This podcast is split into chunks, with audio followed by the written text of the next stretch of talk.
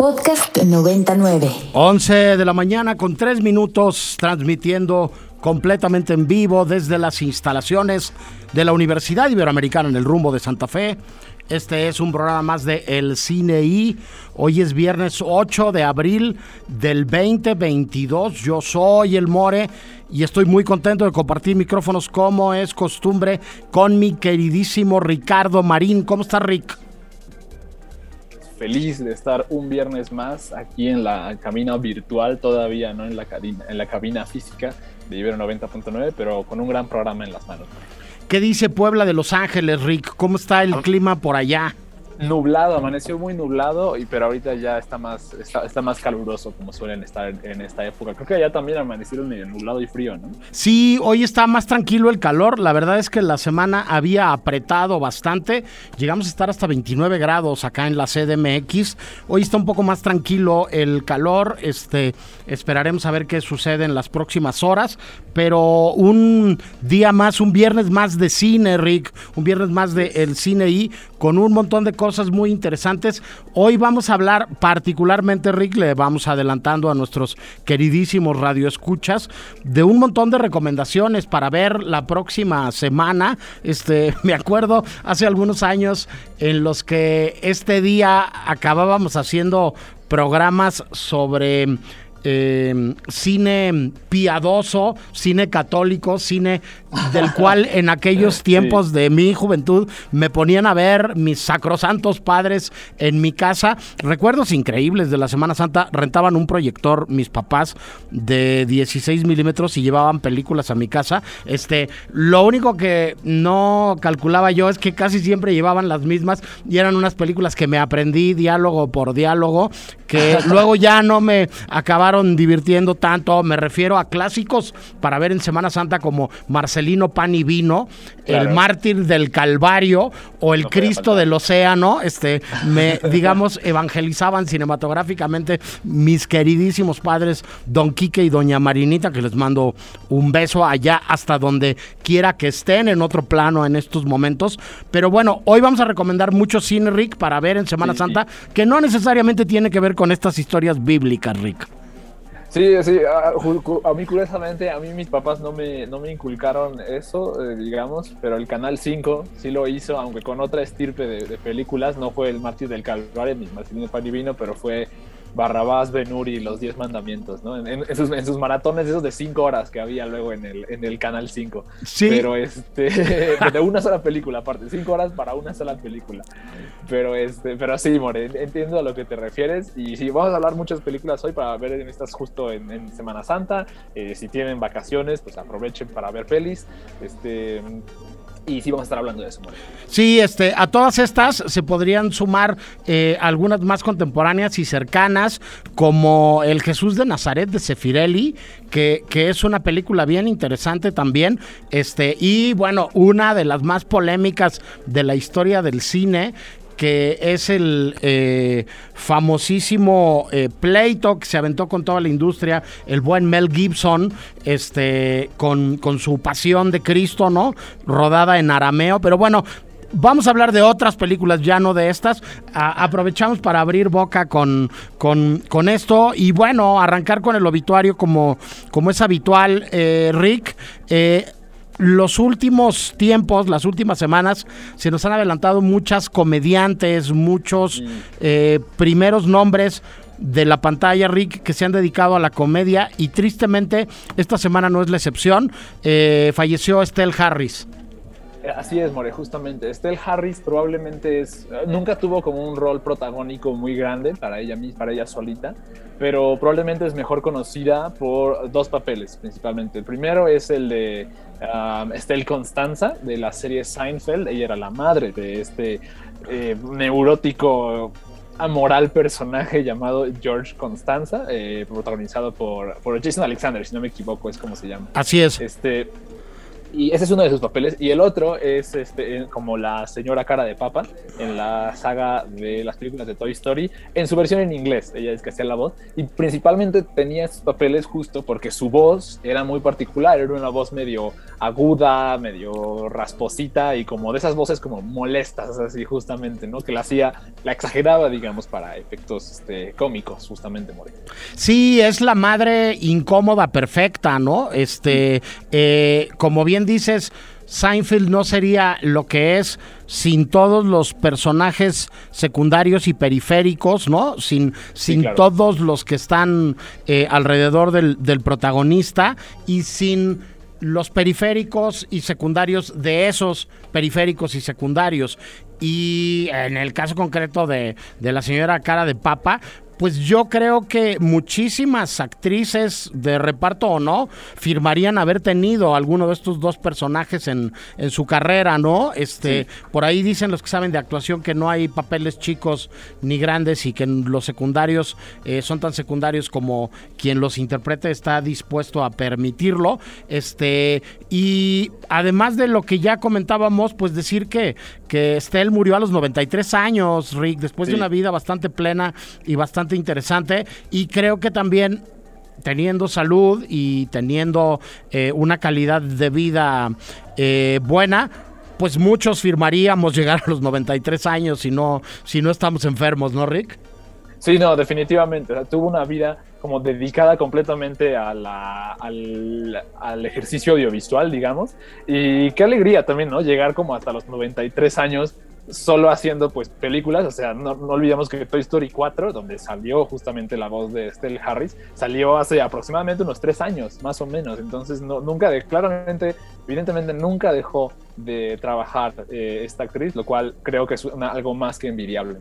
Sí, este, para todos los seguidores de Seinfeld en México, que yo sé que hay muchos, hay muchos buenos amigos, este, eh, personajes de mi generación que la consideran como una de sus series favoritas, pues, pues ahí está la mamá de George, la señora Constanza, este, eh, con un trabajo muy interesante a través del cual se le podrá recordar. Por otro lado, Rick, cambiándonos de latitudes dramáticamente, este, el manga perdió también a una figura muy importante.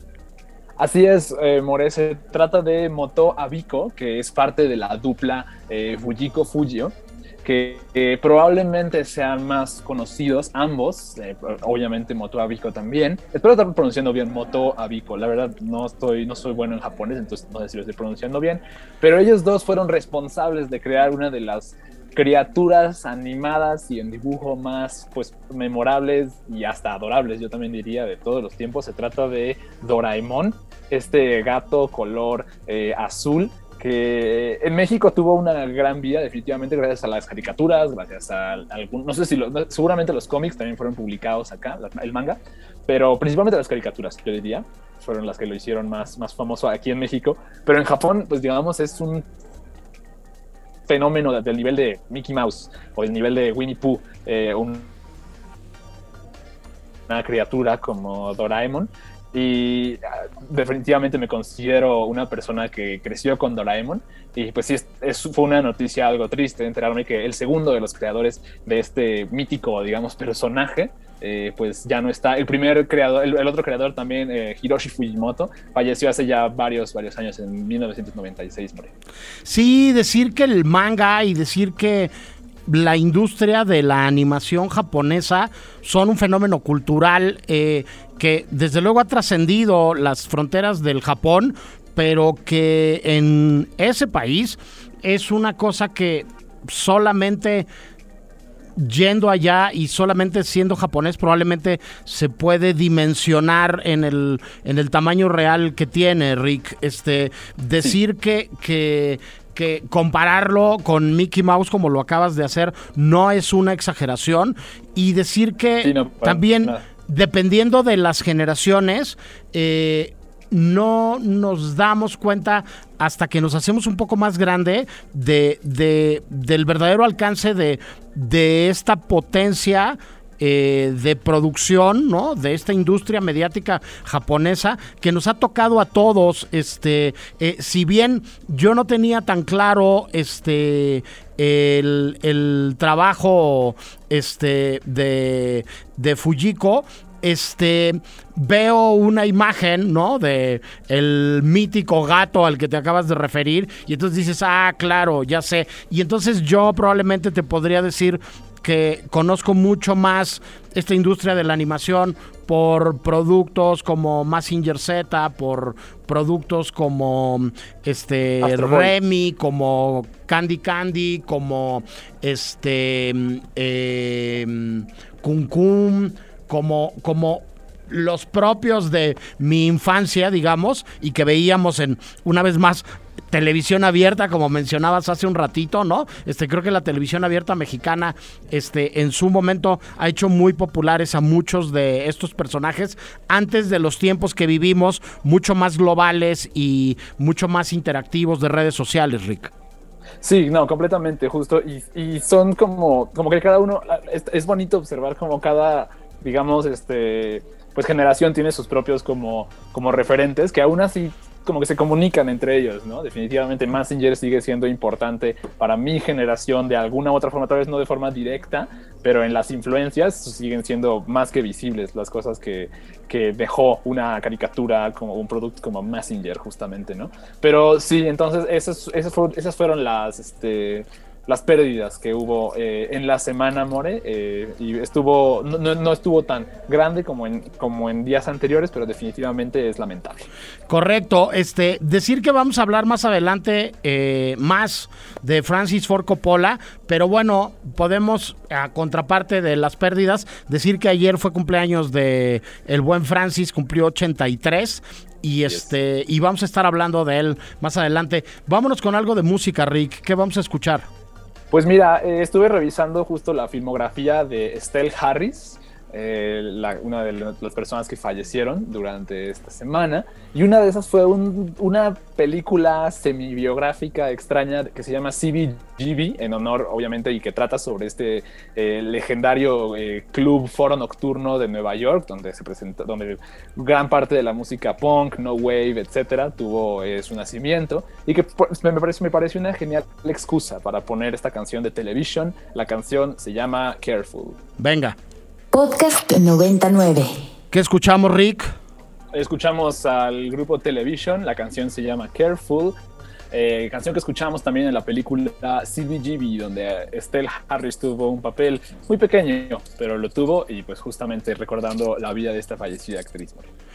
Pues eh, recordamos a Estelle Harris y les recordamos a todos nuestros radioescuchas los que nos están oyendo en vivo ahora a través del 90.9 de su FM o de algún dispositivo digital en la página de la estación ibero909.fm, que también se pueden escuchar ya estos programas en eh, Spotify. Eh, gracias a el buen Daniel Maldonado, ¿no? Y el equipo de producción de acá de, de, la estación. Así que si nos están escuchando en una repetición o lo están oyendo en otro momento, les eh, agradecemos muchísimo la escucha como siempre. Mandamos saludos, mandamos abrazos y este les compartimos ahora en arroba el cine i909 las coordenadas digitales donde lo pueden encontrar, donde pueden encontrar estos programas que hacemos con muchísimo gusto cada viernes. Rick, platicamos hace un momento que fue cumpleaños de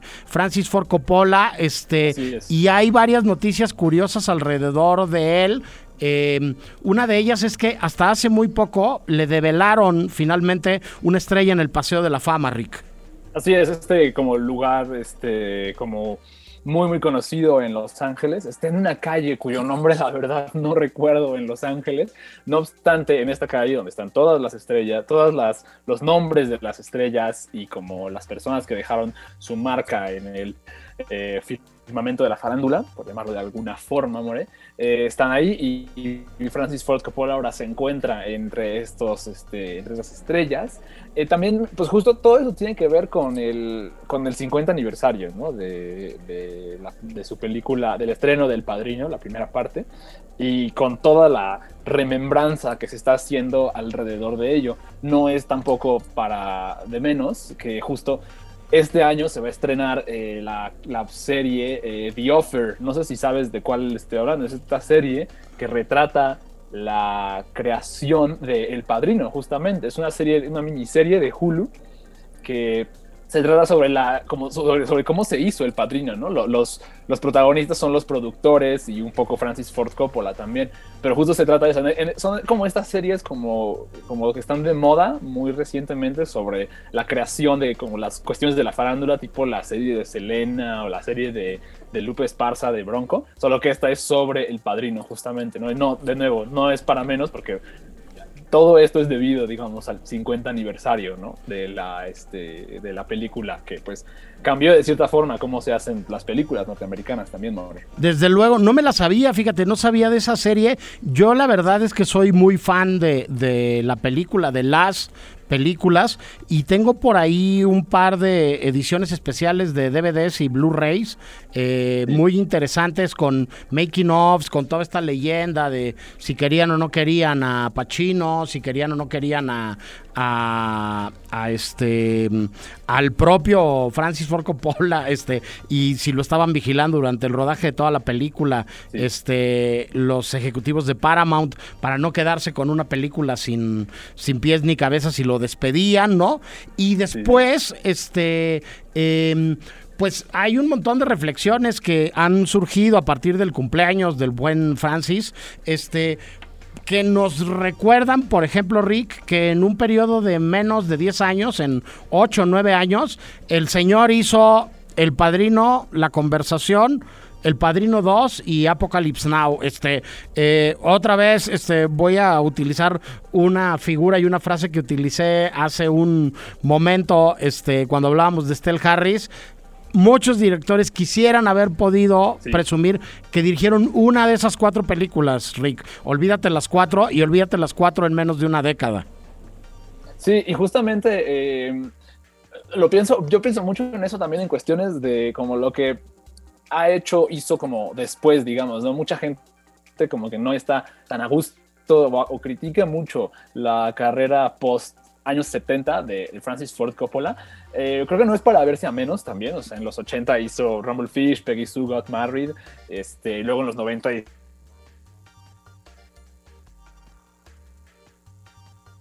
teniendo un pequeño problema técnico, perdimos un, momento este, eh, a Ricardo, pero bueno, platicábamos sobre el padrino y platicábamos sobre eh, este 50 aniversario que tuvo eh, a partir de el festejo de, estos primeros 50 años, de estas primeras cinco décadas, eh, el restreno de la película restaurada eh, con más de 2.000 horas de trabajo invertidas, eh, no nada más en la imagen y en la restauración de la propia imagen, sino también este, aterrizadas en audio, en una remezcla, en una serie de cosas que se vieron tristemente opacadas el eh, domingo de hace dos semanas en la entrega de los premios de la Academia Norteamericana de Cine, este, por los escándalos de este, discusiones y bofetadas dadas en vivo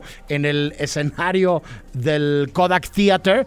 Pero bueno, eh, todo esto está vinculado con el eh, aniversario 83 del cumpleaños de Francis Ford Coppola y con em, esta celebración de su vida, esta celebración de su obra que insisto, en la entrega de los Óscares reunió a Robert De Niro y a Al Pacino con él. Este, lo habíamos comentado en programas anteriores, este, algunos haters, pero De Niro no sale en la película original, no sale en la primera, no, pero sale en la segunda y es Vito Corleone de joven y es una de las dos grandes leyendas de la actuación junto con Marlon Brando, me atrevo a decir yo, que construyeron esta figura mítica de este personaje entrañable, ¿no? Y de este, eh, pues, eh, relato épico que creo que vino a redefinir y que creo que vino a sentar las bases a futuro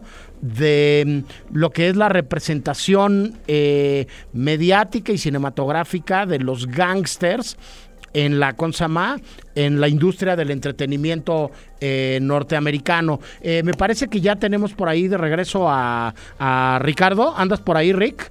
Aquí mero, More, sí, justamente. Muy de acuerdo con lo que estás diciendo sobre, sobre el padrino sobre la representación, no solo de los gángsters, sino de los italiano-americanos en pantalla, los inmigrantes italianos en pantalla también. Ok, y tenemos también, me dicen ya en la cabina virtual de Ibero 90.9 y del Cine I, eh, a un gran amigo de este programa y de la, de la estación. Eh, Nelson Carro, director de programación de Cineteca Nacional. ¿Estás por ahí, Nelson?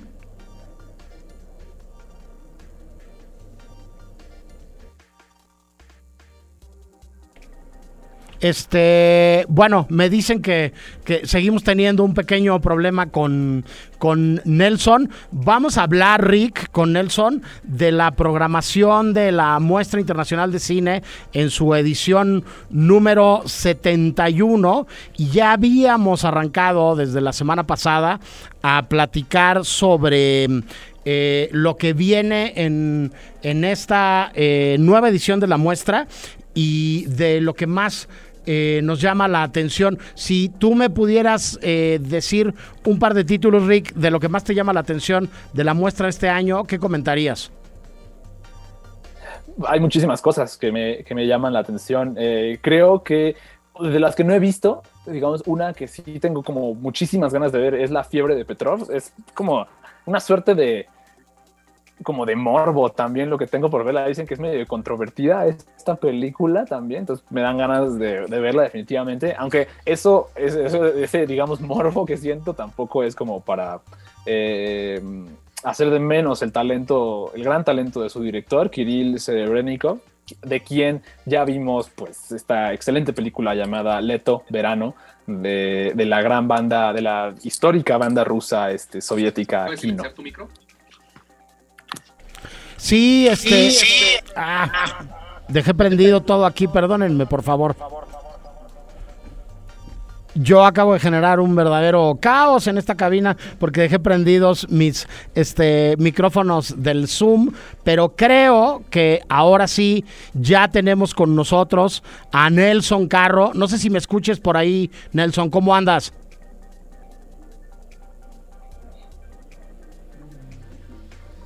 No, seguimos teniendo algún problemilla ahí técnico con, con Nelson. Vamos a ir este, al corte de la media, que ya, ya se, nos, se nos vino encima el tiempo y regresamos ahora en un momento en vivo este, para restablecer la comunicación con Nelson Carro, director de programación de Cineteca Nacional. Brother, it time for the mortals to pay. My child waits to do your will. El cine y. Release the Kraken.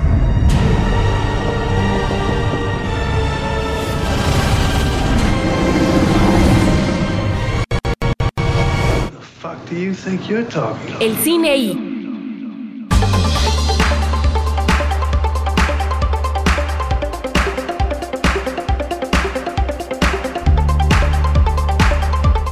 11.31, seguimos eh, en vivo en el cine este, luchando con la tecnología. Eh, eso es lo que sucede en los programas en vivo y en los programas en vivo hay que seguir adelante con la información y hay que seguir adelante con el programa en lo que se resuelven eh, todos los imponderables. Dicho lo anterior y siguiéndonos con algunas de las cosas que teníamos preparadas, mi queridísimo Rick, Platicábamos desde la semana pasada de esta historia de Bruce Willis que anunció su retiro de la actuación debido a una enfermedad, eh, pero a partir de ello hemos encontrado en redes sociales, en los medios, eh, muchas reacciones de la comunidad cinematográfica apoyándolo, Rick. Sí, justamente, pues el diagnóstico de Bruce Willis no fue para nada algo, algo muy alentador. Eh, como, como por si no lo saben, Bruce Willis este, fue diagnosticado con afasia, que es un desorden eh, y una enfermedad que eventualmente va a afectar la forma en la que uno percibe y, y se expresa a través del lenguaje. Básicamente, cualquier interacción en realidad la hace como mucho, mucho más complicada la fascia, ¿no? Entonces es, una enfermedad muy trágica, definitivamente, y es muy lindo también ver como todo el apoyo que hay, especialmente de, de, su hija, que su hija, la hija también de Demi Moore, que, está, que, se dedicó a poner como varias remembranzas y varias fotos y varios recuerdos que tiene con, con su papá, eh, uno, de, pues, de las, uno de los rostros, yo me atrevería a decir, como más icónicos y más como representativos de Hollywood, con varias, este, varios personajes que, cuya presencia es este, impresionante. Y sí, eso fue lo que le sucedió a, Bruce Willis. Y es muy lindo también ver algo, ver como semejante, digamos, derrame de apoyo, por así llamarlo, More. Sí, este, un personaje muy querido, un actor que además tiene una carrera muy larga eh, que incluye colaboraciones desde la mm, televisión con, con, series que fueron eh, muy importantes en, en, el pasado. Este eh, Luz de Luna, por ejemplo. Sí, esa. Me, me, me, acuerdo yo de, de esta mítica este, colaboración con Civil Shepard, ¿no? Este, que lo hizo muy, muy famoso en su momento. Y este y probablemente las nuevas generaciones lo conozcan mucho más por, por su trabajo con eh, Quentin Tarantino, ¿no? Y con, con este reboot de su carrera que significó Pulp Fiction, Rick. Sí, justamente. Yo quería como justo señalar ese, ese ejemplo de, de, Luz de Luna, porque como que fue, fue, parte de, digamos, lo que, lo, lo, que eventualmente lo haría como más, más conocido y más famoso, ¿no? Un, un detective, eh, pero no el detective duro y, y, como implacable, fue un detective más bien pues, medio sensible, pero también medio chistosón. Luz de Luna en una serie justo muy, muy simpática, ¿no? Eh, que, que, como que también puso en, en este, al frente, digamos, la la, este, la idea del will they, won't they, ¿no? De los, de los protagonistas, ¿no? De si son o no son como pareja, ¿no? Bruce Willis es definitivamente de las, de las figuras más icónicas del entretenimiento eh, norteamericano. Eh, tú ya dijiste este, Moonlighting. Yo me acuerdo que salió también un poquito ahora, de ¿Me escuchan ahora? Sí, sí, te escuchamos, Nelson. ¿Cómo estás? Oye, tuve, es que tuve un problema por alguna razón. Ninguno de los dos links me corren en la computadora de Cineteca, no me deja entrar al Zoom. No te preocupes, estamos en vivo, Nelson, y ya te tenemos aquí, y es lo que importa, este, después de algunos eh, pequeños problemillas, está con nosotros ya Nelson Carro, director de programación de Cineteca Nacional, amigo de hace muchísimos años de eh, la estación y del cine I, y bueno, ante todo, Nelson, un cinéfilo de larguísima carrera, este, que empezó a ver cine desde muy joven y que hoy, venturosamente, Nelson, te dedicas a eso, este, ¿qué significa antes de empezar a platicar un poco sobre, sobre la programación de, de la edición 71 de la muestra? ¿Qué significa pararte todos los días y dedicarte este, a ver películas, este, dedicarte a lo que te dedicas, Nelson? Mira, digo, tiene un lado evidentemente muy placentero, este, sin duda, eso, digo, no lo voy a negar, es un, como trabajo, es un trabajo muy agradable, pero yo siempre digo que es como cuando alguien le dice a, digamos, a una zafata o un piloto de avión, qué bonito estar viajando cada día a un lugar diferente del mundo, ¿no? Bueno, sí, es muy agradable, pero también tiene un lado que es un, digamos, es un trabajo y que implica obligaciones y que, eh, evidentemente hay toda una parte de placer, pero también es algo que uno tiene que, hacer por obligación, si quieres, ¿no? Desde luego, desde luego, este, eh, sabiendo lo que significa, este, eh, ver muchas películas al día a veces y ver unas que disfrutas menos que otras, ¿no? Este eh, es, es perfectamente entendible. Este Nelson, eh, una edición más de la muestra. Y, y, una programación espléndida. Este, podemos ahora desmenuzar algunas cosas, ¿no? Y, y algunas películas en particular pero a mí lo que me gusta de el ejercicio de la curaduría, de la programación, de la selección, es que uno no termina de, de, sorprenderse este, y puede ver los nombres propios o puede ver lo que en papel aparece más llamativo, Nelson, pero, pero luego encuentras también entre los demás títulos cosas increíbles. Tuve la suerte de ver ayer la película uruguaya, ¿no? La nueva, la, nueva película de, de Beiroj. Y la verdad es que me parece una película espléndida. Me parece como un ejercicio estilo bien interesante de cine negro, este, con un humor retorcidón ahí, oscuro, eh, particular. Este, ¿cómo ¿Cómo es la conformación de la programación de la muestra cada que la organizan, Nelson?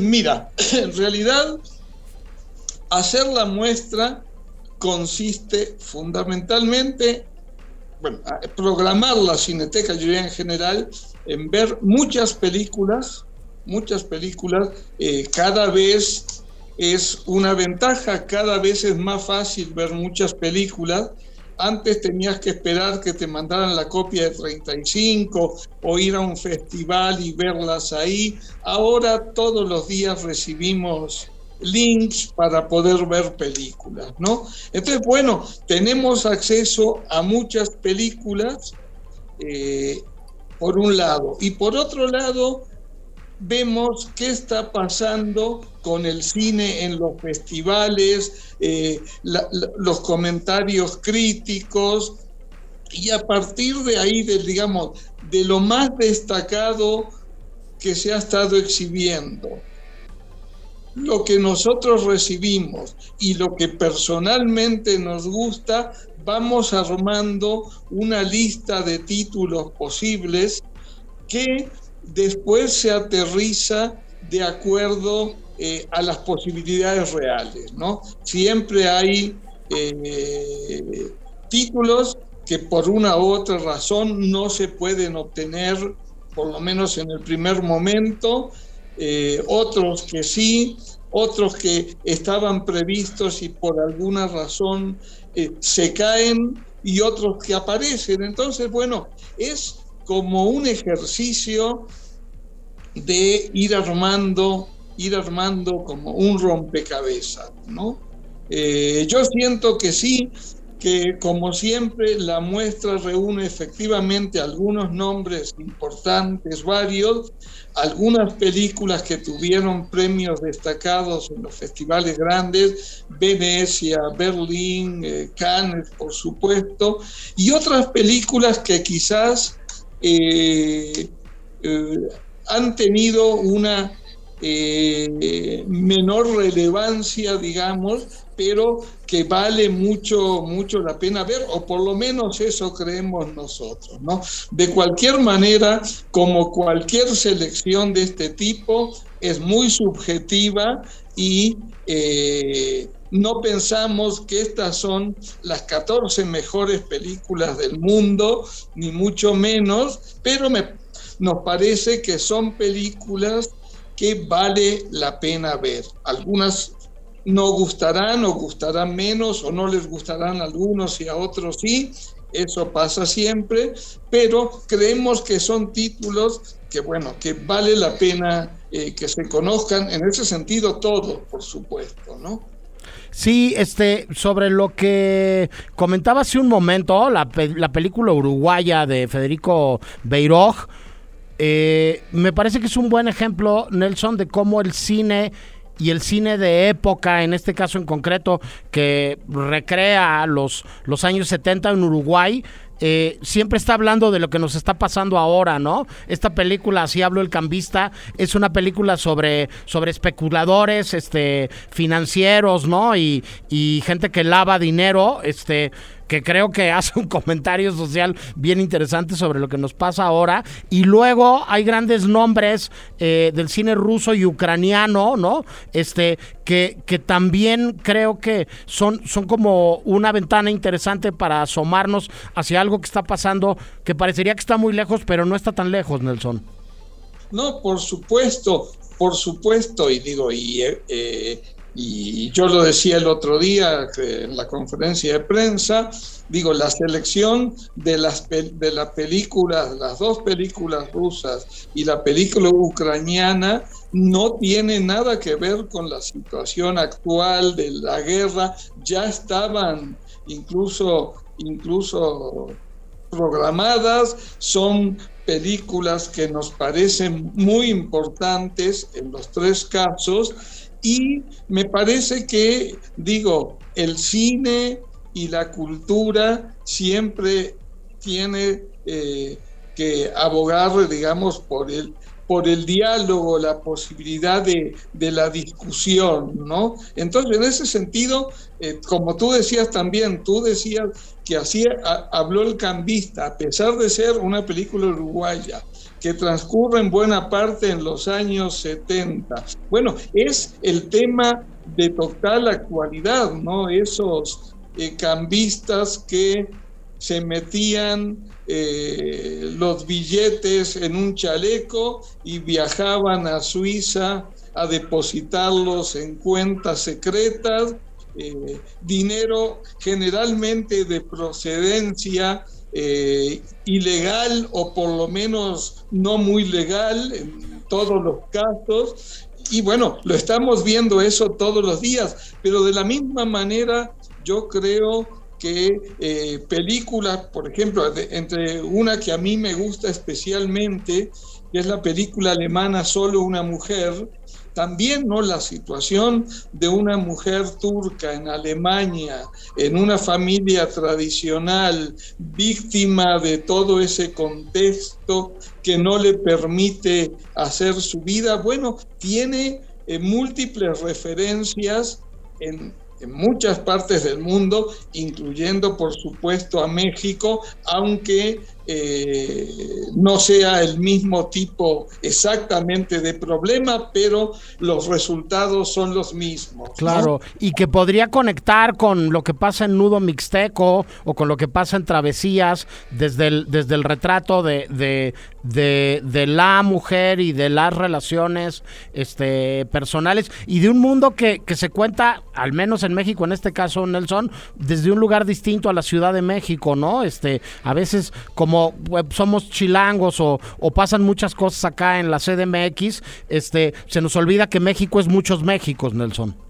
Por supuesto, por supuesto. Y por ejemplo, el tema de, el tema de la frontera en travesía es, es un tratamiento, digamos, muy interesante, algo que quizás se ha hablado mucho, siempre el tema fronterizo es un tema recurrente, pero acá me parece que hay un planteamiento muy interesante de cómo funciona la, frontera en los dos sentidos, ¿no? No solo la, la, digamos, la dificultad que tiene pasar hacia el otro lado, sino también eh, los problemas que eh, eh, conlleva venir hacia aquí, ¿no? Entonces me parece en una ciudad además que como dice el director es una sola ciudad, ¿no?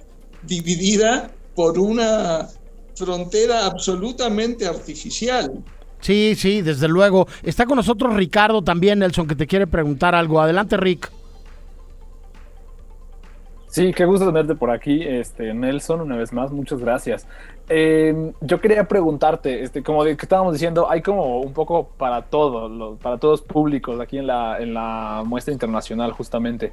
Si tú tuvieras, si tú te quedaras con, tú que tienes, digamos, una carrera de ver películas bastante extensa, si tuvieras que quedarte con dos o tres títulos ahorita para recomendar principalmente así, o para o para las personas que no van a poder ver toda la muestra, digamos, ¿con cuáles dirías tú? ¿Cuáles te gustarían? Así, tal vez es como Buñuel en pantalla grande o algo así. Mira, yo en principio, para los que no puedan ver todas las películas, yo les diría que hagan un esfuerzo y vean. Primero que nada. Exacto. No, e, es que además, bueno, yo digo, hay una cantidad de películas, hablamos de las dos mexicanas, la uruguaya, por supuesto, ensayo de un crimen de Buñuel, eh, la ruleta de la fortuna y la fantasía de Hamaguchi, que acaba de ganar el Oscar con Drive My Car, La fiebre de Petrov de Serebrennikov. Eh, digo, creo que hay muchas películas atractivas. Si quieres, en lo personal, por una razón, ahí sí, de, de gusto este, y que no tiene estrictamente que ver con que son las mejores películas, ni mucho menos. A mí hay dos títulos que de esta muestra fueron los que me, parecieron, te digo, en lo personal más conmovedores, ¿no? Por un lado, Solo una mujer, la película alemana que comentaba hace un momento, que tiene algo que no es novedoso, pero que continúa siendo de alguna manera original y que es la que toda la película está narrada por la protagonista muerta, ¿no? Todo eso me parece, y digo, aparte de que es muy interesante todo el tratamiento, y por otro lado, la película de Konchalovsky, queridos camaradas, que me parece verdaderamente eh, una, una pintura muy fuerte sobre eh, la represión en la Unión Soviética de los años 60 este, y la toma, digamos, de conciencia, por, por, decirlo de alguna manera, de, una funcionaria, madre de, una joven eh, rebelde. Eh, entonces, esas dos películas me parecen eh, te digo, en lo personal, dos películas que disfruté especialmente, aunque sin duda ver de nuevo en pantalla grande, restaurada, ensayo de un crimen, es un enorme placer. Eh, claro. Porque eh, también en el caso, mi caso personal, entiendo que cuando se habla de Buñuel se dice, no, las películas más, importantes son Los Olvidados, Nazarín, Viridiana, pero Ensayo de un crimen realmente es un divertimento de humor negro sensacional, ¿no? Sí, bueno, y ahí además hay eh, generaciones muy diversas, ¿no, Nelson? Grandes nombres propios y, veteranos como Konchalovsky, que también los que tenemos un, un, rato viendo películas y nos chutamos en el cine también, en muestras seguramente los amantes de María o este, ¿cómo se llama? O el tren del escape, saber que sigue filmando y que sigue haciendo películas y Serebrenikov que pues es de otra generación completamente distinto pero que también nos lo hemos ido eh, eh, eh, chutando y lo hemos ido aprendiendo también a través de las muestras con, con cosas. La semana pasada hicimos un programa sobre cine e instrumentos musicales y una muy joven colaboradora del programa un abrazo muy fuerte Irene Haddad recomendaba Leto no que también es otra película increíble de, de este, y cerraría diciendo, Nelson, también es bien interesante que por unas razones u otras, hay dos películas de, de Hamaguchi en la Cineteca ahora se puede ver Drive My Car en la programación y se va a poder ver la, la, ruleta de la fortuna y la fantasía en la muestra, ¿no? Exactamente, exactamente. Este, eh, pues nos parecía evidentemente importante exhibir eh, las dos películas de Hamaguchi y sucedió que mientras se estaba negociando para la muestra la ruleta de la fortuna y la fantasía, eh, sucedió que el estreno de Drive My Car fue una, una coincidencia, pero realmente sí pienso este, que es un director que es muy, muy interesante para seguir y todos los que están viendo Drive My Car, que son muchos, además tenemos muchos espectadores, entre otras cosas, evidentemente, por el Oscar a la mejor película extranjera, pero sin duda disfrutarán mucho también la ruleta de la fortuna y la fantasía. Sí, a Drive My Car llegará también alguno que otro fan de, de Murakami, ¿no? Este, que habría que decir, de un tiempo acá ya lo empiezan a adaptar mejor al cine, Nelson, porque también hay algunas adaptaciones de su obra que no son tan afortunadas. Esta yo creo que es espléndida y que es una, una, una, una gran adaptación. Nelson, muchísimas gracias por platicar con nosotros. Arranca hoy la muestra, ¿cierto? Hoy arranca en Cineteca. Y además de Cineteca, en su formato tradicional, en el que se va escalonando en varias salas de, del precioso complejo de, de Coyoacán. Después irá a algunas de las sedes tradicionales también, ¿no? Como, como los ENEPs y como algunas salas de complejos comerciales, ¿no? Exactamente, y esta, en esta ocasión, digamos, retomamos las salas universitarias y las del PORI que durante la pandemia no habían estado cerradas. En esta ocasión ya tanto la UNAM como el Politécnico se sumaron a la muestra. Tenemos el circuito de la Ciudad de México prácticamente normalizado y esperemos que también todo el circuito nacional. ¿no? Sí, poco a poco vamos regresando a las salas de una de una manera más más este eh, eh, habitual, por decirlo de algún modo, ¿no? Y este y yo creo que el buen cine Nelson va a hacer posible que también estos eh, cinéfilos ávidos de películas diferentes e interesantes como son las que están en la muestra, este, eh, vayan, vayan completando este, este regreso. Nelson, un millón de gracias, un abrazo muy fuerte. Gracias a ustedes, como siempre. Otro abrazo. Nos vemos el fin de semana o la próxima semana por allá por Cineteca. Que estés muy bien. Hasta luego. Y bueno, nosotros este, estamos a eh, punto de irnos al corte de estación de la hora y se me ocurre que nos vayamos con algo de música, Rick. ¿Por qué no, More? ¿Por qué no, More? Justamente eh, hablando de la muestra, hay una película que a mí me gustó mucho del director norteamericano Mike Mills. La canción que vamos a escuchar se llama este, Strange, es del grupo de punk Wire y es del, desde el soundtrack de Come On, Come On, siempre adelante, eh, disponible en la muestra internacional de cine de la Cineteca More. Venga. Podcast 99. ¿Qué es esta maravilla que acabamos de escuchar, Marín?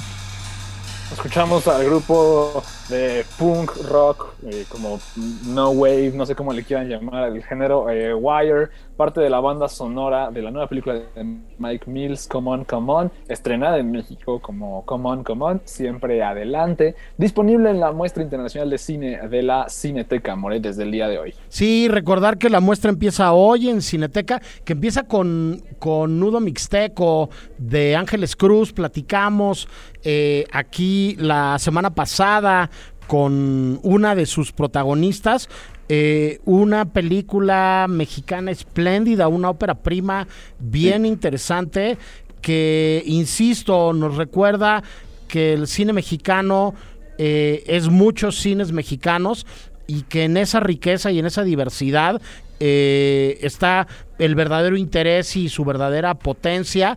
Este Ángeles que después de actuar en proyectos de muchas y muchos directores, eh, se dio a la labor primero de, de, ponerse detrás de la cámara haciendo cortometrajes. Entre sus trabajos más destacados está sin duda Arcángel, eh, un corto que ganó el Ariel a mejor corto de ficción y este y que ahora debuta en un largometraje con Nudo Mixteco y que es la película que abre la edición número 71 de la muestra de la Cineteca. Nosotros vamos al corte de la hora y regresamos con la segunda parte del cine I del día de hoy. No se vayan. Para más contenidos como este, descarga nuestra aplicación disponible para Android y iOS o visita ibero909.fm.